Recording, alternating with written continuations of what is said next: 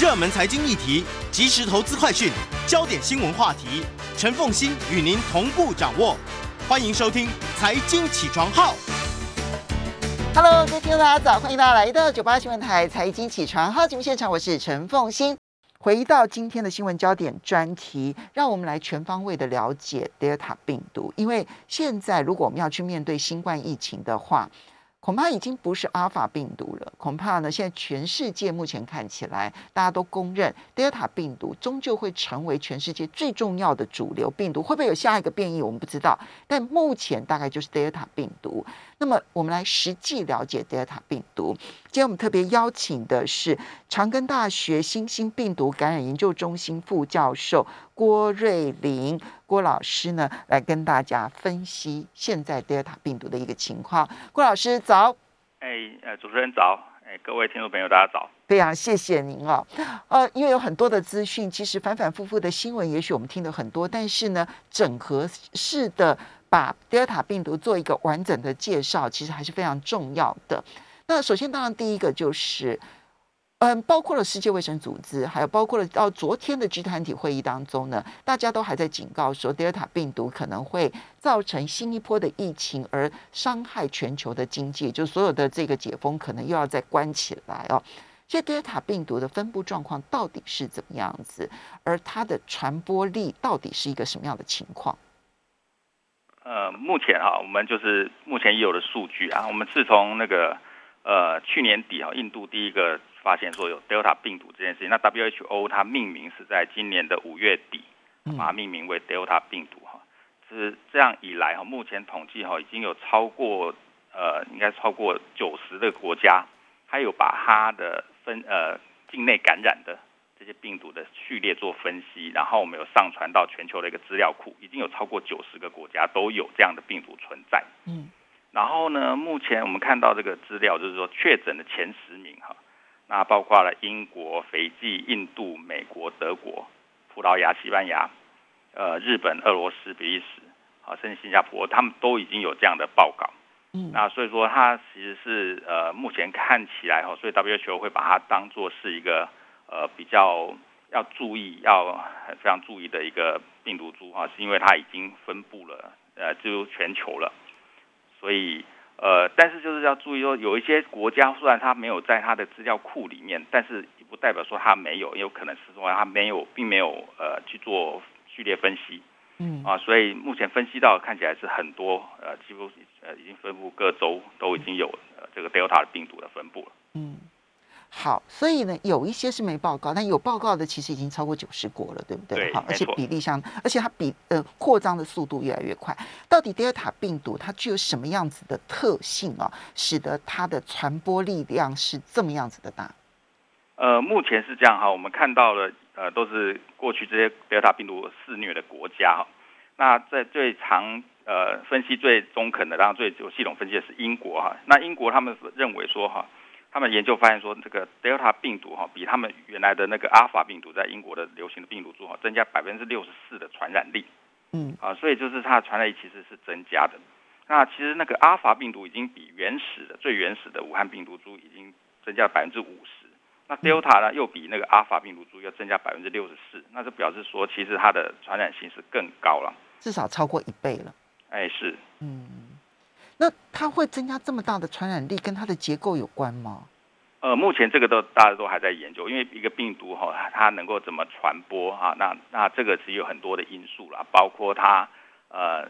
对人的呃适应性啊，然后免疫力，或者甚至于说是在环境上面的呃适应力，这个都是这都是因素之一。那目前 Delta 病毒目前还没有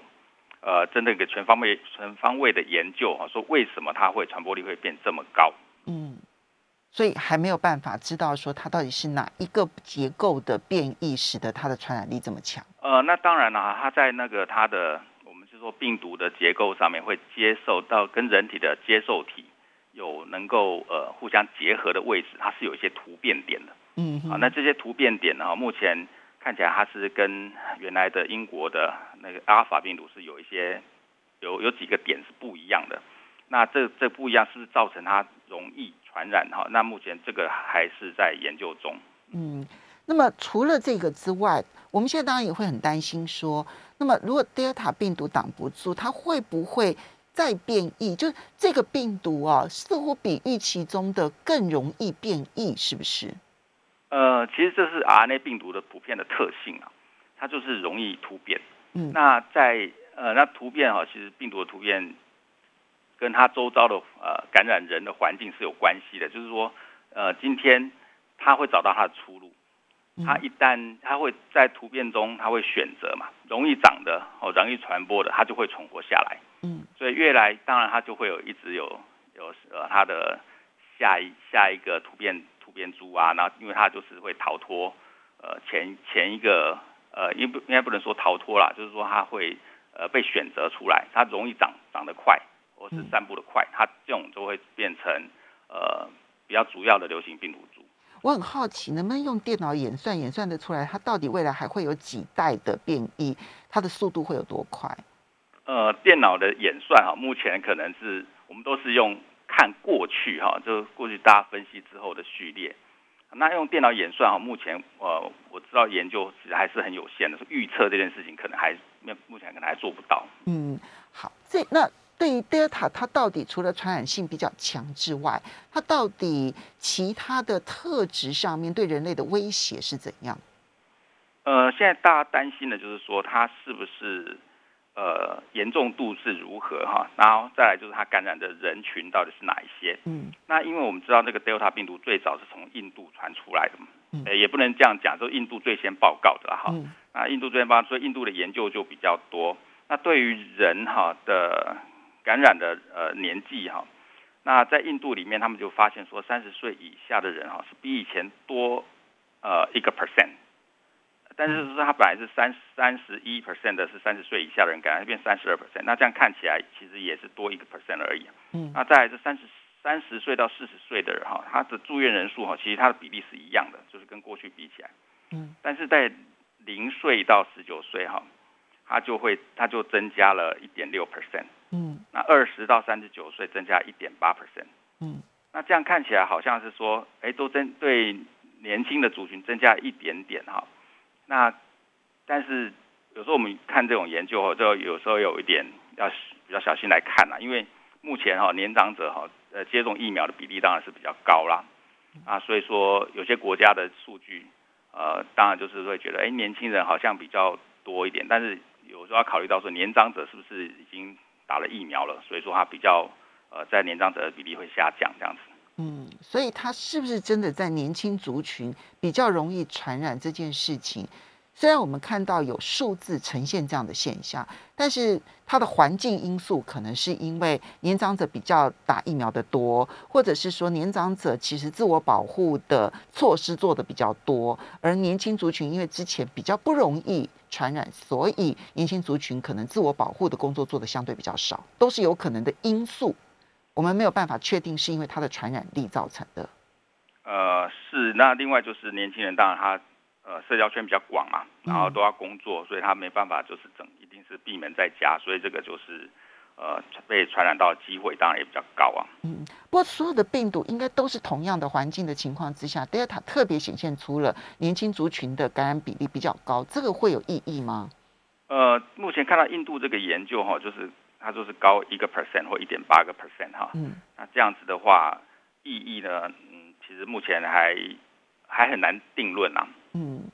但是零到十九岁这个部分是比较麻烦的，对不对？哎，是零到十九岁要增加一点六 percent，这是比较麻烦的。等一下我们在谈疫苗的时候会来谈一下。好，那除了高传染性之外，它到底传染性能够有多强啊？因为呢，我们看到现在有新闻报道会讲说说啊，擦身而过只有十四秒就会感染，那彼此之间可能距离只有十秒的这个这个近距离的接触，可能就会传染。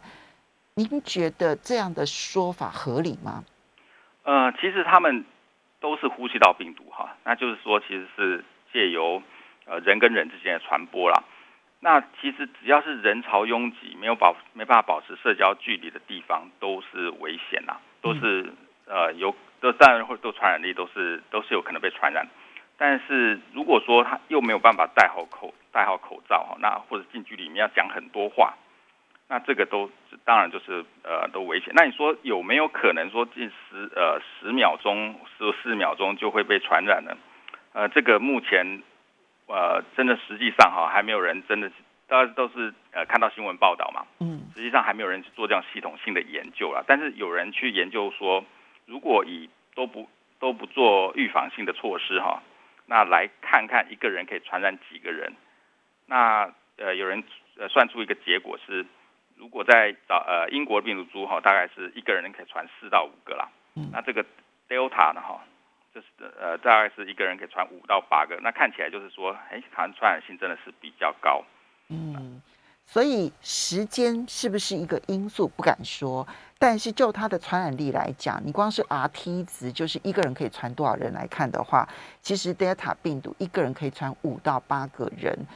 嗯，而且这其实现在还很难去预测的，嗯，这个精准算出来，因为其实各国的保护的工作其实都还在持续当中，所以这一到五到八个人，其实都还是只是估计值，对不对？是保守的估计值了。呃，是这样子，五到八个哈，当然就是说他是完全没有做任何的防护的情况的措施啊。我们稍微休息一下，马上回来节目现场。欢迎大家回到九八新闻台财经起床号节目现场，我是陈凤欣。在我们线上的是长庚大学新型病毒感染研究中心副教授郭瑞林郭副教授，也非常欢迎 YouTube 的朋友们一起来收看直播，因为我们想要真正的了解 Delta。好，那么嗯，刚刚这个郭老师特别提到，它的传播力强，一个人可以传五到八个人，这当然是没有做任何保护的情况之下的传播力，是不是？哎，是没有错，就是说这个是还没有做任何保护的情况下。那如果当然我们现在都是推行戴口罩嘛，或者是不要在密闭空间待太久啊，或者去避免去人潮拥挤的地方，然后保持社交距离，这都是还是有效的。那这个有去做实验，说可以有效到什么程度吗？做不出这种实验？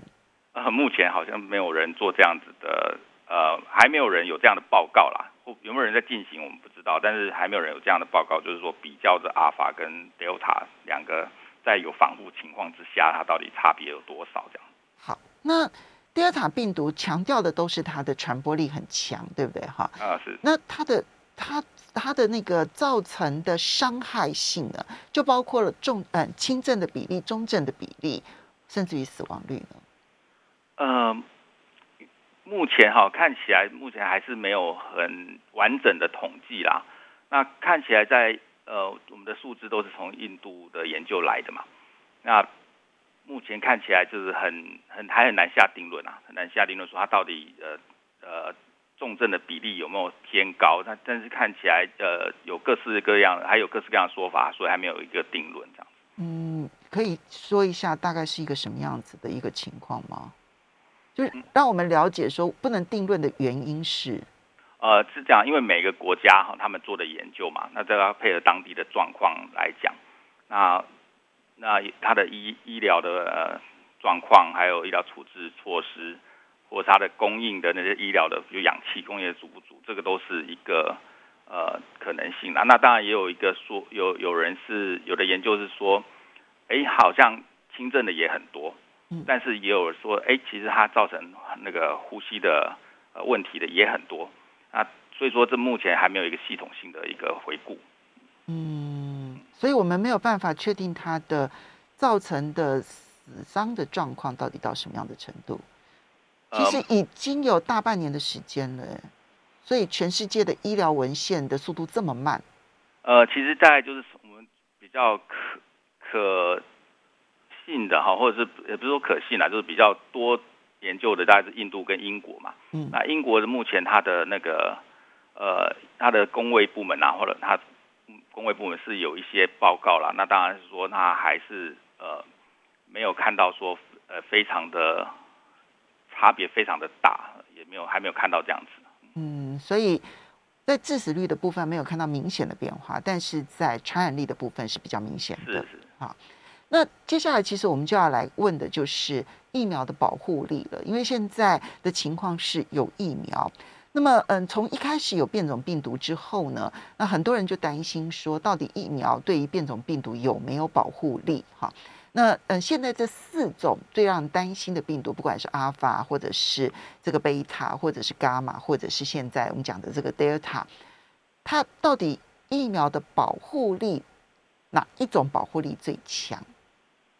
呃，当然这样讲哈，那疫苗当初的设计啊，是用最原始的那个病毒株来设计的。那对于原最原始那个病毒株的保护力是最好的。那在目前的状况呢，一直变化的情况之下哈，那的呃保护力如何，我们就要来做一个呃呃分析啊。嗯。那目前 Delta 是呃已经有人呃有这样的报告了，他就发现说，其实不管是 BNT 的疫苗，或者是我们现在呃要打的 AZ 疫苗。那他如果打的打完完整的两剂，嗯。啊，打完完整两剂，那 B N T 疫苗它对于预防症状的预防哈，它还有八十 percent 以上哈，那 A Z 疫苗哈，那还是有六十 percent 以上的症状预防，嗯，但是我们比较担心的是就是重症的预防啊，那重症的话哈，那目前的数据看起来，如果打完完整的两剂的话，那 B N T 跟 A Z 呢都有九十 percent 的。保护力就是让人不会去住院这样子。嗯嗯，所以它不能够保证不能重症，这跟原始病毒株当中几乎大多数的这些疫苗可以百分之百防止重症，其实刚好形成不同的一个情况了，对不对？呃，其实也对于阿尔法或者是 Delta 哈，他们现在在呃看到都是九十 percent 以上了。嗯，那当然每个研究呃的。地方不一样，然后他的人呃人也不一样，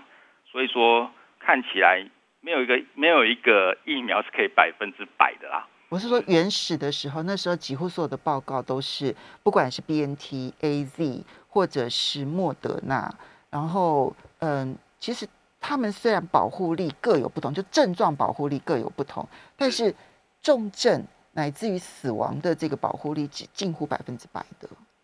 可是现在看起来就没办法那么高了。现在看起来就是说，呃，B N T 它也还是有到百分之九十六了，嗯，然后 A Z 也有到百分之九十二啊，嗯，那这是呃比较新的研究，那看起来就是这在英国的研究嘛，那看起来就是说，其实百分之九十以上哈，其实我们呃认为说它还是有效嘛，嗯，所以有效的原因是它。虽然在症状的保护力，如果以 B N T 来说的话，可能稍微下降一点，但重症的保护力还有百分之九十六。对，好，那所以它就不是真的百分之百。这一点就是我们在打疫苗的时候，心里头要先有一个准备，这不是我们把所有的保护措施都能够撤销的一个重要的地方了，对不对？呃，这没有错啦，因为其实疫苗打在人身上哈，那人对他这个疫苗产生的反应，每一个人也不一样啊，所以这个我们就说。我还是认为说没有一个疫苗是百分之百的，嗯，那个因为每个人你能够产生的抗体的效价，其实它都还是有一些差别的。嗯，所以我们接下来其实就要问说，因为传出来说有一些疫苗厂商已经开始在研究新一代的疫苗，嗯，新一代的疫苗有可能会跟现在的疫苗有什么样的差别吗？如果他们要研究新一代的疫苗？那当然，新一代疫苗很重要的哈，那就是说它要根据目前的这些病毒株来做新一代的疫苗嘛，那是最比较基本的事情，因为它你现在的流行的病毒株是这样，不可以不可能再去做以前流行的病毒株的疫苗了。嗯，好，所以那当然这是疫苗厂他们都会想到的事情。那当然就是说他们技术上面啊，他们会往哪一个方向啊？目前这个他们不会公开说他们到底往哪一个方向在呃提升他们的技术层面。但是在我们可以了解啦，这个我们基本上可以理解说，他们一定应该会走向呃以比较新的病毒株来做疫苗，这个是呃这是当然的。嗯，那么接下来我们其实要问的就是呢，到底建不建议打第三剂？因为我们其实看到说，辉瑞药厂呢现在开始呢。建议大家打第三剂，但是呢，美国的 CDC 就立刻跳出来说，并不建议大家打第三剂。那么，福奇也认为，其实打第三剂是不必要的。就到底需不需要为了德尔塔病毒或者未来的变异病毒而打第三剂呢？呃，这个哈，其实目前也很难回答了哈。但是，但是大家可以看到说，如果说目前这个这个疫苗都还有百分之九十以上的效果的话，如果完整打了两剂。那需不需要打第三剂？大家也也是保留了态度啦。其实美国 CDC 也认为说，其实不需要嘛。但是以后呢，我们不知道，我们没办法预测说还会有什么样新的变种病毒出来。所以那个时候呢，呃，可能会不会再加强，这个就不知道了。嗯，所以未来的变异的状况还没有办法预测，对不对？呃，是啊，嗯，那它保护力的期限到底可以有多长呢？呃，保护力的期限啊，嗯。其实这个就是跟呃，其实人体产生综合抗体哈，其实它不会一直持续的产生嘛，所以它当然当然它就会慢慢的呃综合综合抗体就会慢慢的的效价就会下降，但是一旦它遇到这个病毒在进来的时候，它因为它有一些记忆性的呃的 B 细胞存在，所以它很快的就会再反映出它再产生新的呃产生综合抗体出来。所以过去的研究哈，其实那个呃那个是 BNT 他们的研究，他们认为说其实呃可以呃蛮长一段时间的，好几个月它都是有效果的。嗯，这个好几个月是多长的时间？因为这牵涉到我们什么时候要打下一季。这是应该都是半年吧？我那个时候看到那个 BNT 的他们那个报告啊，嗯他们认为说其实还是有有有一定的效果啦，但是在多长呢？这个我们就很难再说了，因为其实目这个病毒是完全是新的嘛，我们人类对它的经验其实还蛮有限的啊。所那那这样这样这样子这样子，我们至少先让我们自己知道，就是说，比如说我打完第一剂了，我打完第一剂的疫苗之后，接下来我什么时候去打第二剂，可能是最适当的时间，因为现在的这个报告也都非常的混乱。那比如说我们以 BNT 好了，BNT 是说二十一天之后就可以打第二剂，但是呢，也有报告说，其实不用急着打第二剂，因为呢，如果你在四个月内、三个月、四个月内之之之间呢，然后你再来打，其实效果是同样的好。那所以，我们到底可以撑，比如第一季跟第二季中间，我们到底可以撑多久的时间？然后呢，如果我第二季打完了，我完全接种，我至少在多少的时间之内，我可以稍微的安心，觉得我是相对来说我比较不容易被感染的。呃，第一个哈是关于第一季跟第二季之间哈，每每一个药厂、每一个疫苗厂，他们都有他们的建议嘛。那我刚刚讲到那个 BNT 百分之九十六哈的保护力两剂哈，那是在四周内四周内打的。那 A G 呢百分之九十二呢，它是也是说它是四周四周内打了第二剂的研究啦。嗯那当然说你呃后来有一些研究说它可以延长啊，延长到呃八周啊，都都都可以的，还是有保护力。那当然那个是那个研究的结果是可信的嘛。那不过我们目前哈呃没有人真正会去，没有人真的 去做一个系统性分析，有一群人四周，有一群人八周，这这个这个目前好像没有人做这样的研究去比较了。嗯，那这样子，我的第二季完全接种完，我到底可以保护多久的时间呢？啊，保护多久的时间呐、这个呃，这个我比较难回答啦，因为现在看起来就是，只要你产生了抗体，你的记 B 记忆性 B 细胞存在，能够很快的反应。那重重点还是这个病毒株啦，这个病毒株如果没有没有太大的变化，如果没有变化的话，那当然这保护力就会比较长。那当然，如果说它像流感一样，它有继续有变化的话，那我们流感的话，我们是每年都打了一次。嗯啊，所以要先先看目前流行的是哪一种，嗯然后再针对那一种，看是不是要再加强这样子。嗯，所以如果流感化的话，它最有可能的一个状况就是，嗯，世界卫生组织可能每一年它都必须要去猜流行的病毒会是哪一种，然后接着再由疫苗的公司，然后去嗯固定一年大概出一种这种新的病毒嗯的疫苗，才有可能去面对它流感化之后的新冠病毒。那至于这个流感化以后哈、它到底变化有多大啊？好，那这个就是实验室要做的事情。那实验室就要去根据它，比如说前一次呃接受疫苗的人的血清，它有收集起来嘛？他看新的病毒进来的时候，他对它的稍微休息一下，马上回来。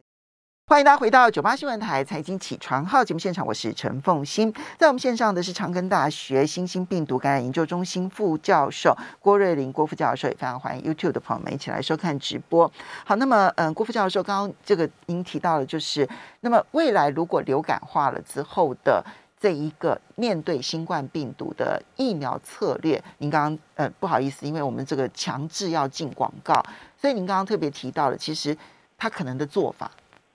呃，对，那目前的做法，呃，在我们以流感的疫苗的做法哈，他会做说，呃，前一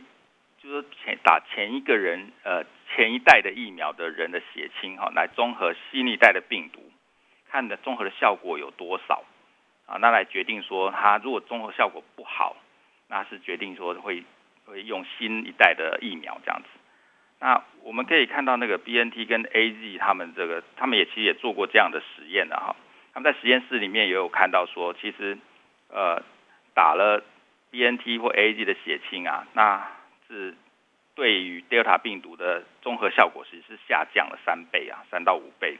但是如果我们看实际上的数字的结果，虽然它的综合抗体浓度下降，但是呢，还是可以预防百分之九十以上的重症。好，所以这个。到时候就会做，呃，W 球应该要做一个决定，就是说，今天它下降到多少的时候，它就一定要呃做一个新的疫苗。那如果说它下降到呃不是到完全没有，或者不是到说呃非常低的时候呢，那它可能之前的还是有效。那当然就是接接下来就要各个 W 球分各个地收集各地方的资讯哈，他来做这样的判断啊，就是可能就是说。呃，新的疫苗是不是需要马上赶快上线啊，或者是要换疫苗这样子？郭郭老师，这个其实就是超出了我们这个尝试的范围。我们一般会觉得综合抗体它的这个浓度越高越好，对不对？哈，那越高才有可能抵抗疫苗。但你刚刚提到说，他拿这个前一代疫苗的血清，然后去面在实验室里头去跟。德尔塔病毒去接触之后，它的综合抗体浓度其实降了这么多，可是，在实物上面，我们就实际上面看到各国的状况，它还有百分之九十六的保护力，这一点很特别吧？呃，对，这个是就是实验室做的结果哈，所以说我们说就是要看真实的世界了。那现在的呃这些研究哈，我们就以真实的世界为呃。为很重要的根据。那当然说实验室的数据呢，它可以做出说，呃，它综合效率下呃的效价哈，呃，已经降到什么样的程度？那我们以这个研究来看哈，虽然降了三倍，嗯，到五倍，但是它还是可以预防重症。那当然就是说对轻症哈，就是说那些症状的预防，它当然是下降没有错了哈。但是对我们我们现在重要的就还是要看重症嘛。嗯，那看这住院的病人，其实他还是百分之九十的效果预防预防他去住院啊。所以说这个是呃还蛮重要的。那实验室的结果，那当然就是可以做参考。那目前还没有一个说你下降到什么程度啊，它就会呃没有办法完全的保护。那那这个我想这目前都要大家都还在关心，还在研究中。所以它为什么在症状感染率的部分的保护力下降，但是重症保护力还可以维持着比较高，对不对？好，这个是实验室虽然看到浓度下降，但所以它所以它对症状保护力可能就因此下降，但对重症保护力仍旧非常高。呃，对，目前看起来研究是这样子。好，所以嗯，在这种情况之下的话，就要请教一下，如果我们希望呃能够回到正常生活的话。这就牵涉到就公共卫生的呃的的条件来看，要施打疫苗的覆盖率要到多少程度才够？一第一个是它的 Rt 值嘛，就它的传染传播力到底有多强？所以你的疫苗覆盖率必须要到什么样的程度？第二个是你疫苗的本身的保护力到什么样的程度？啊，就我如果疫苗保护力是百分之百，那可能我在计算那个疫苗覆盖率的时候，我可以稍微低一点。但我疫苗现在看起来的保护力，大概就是如果说是对付德尔塔病毒来看的话，大概就是百分之六十到百分之八十。那在这种情况之下，我的覆盖率又应该是多少呢？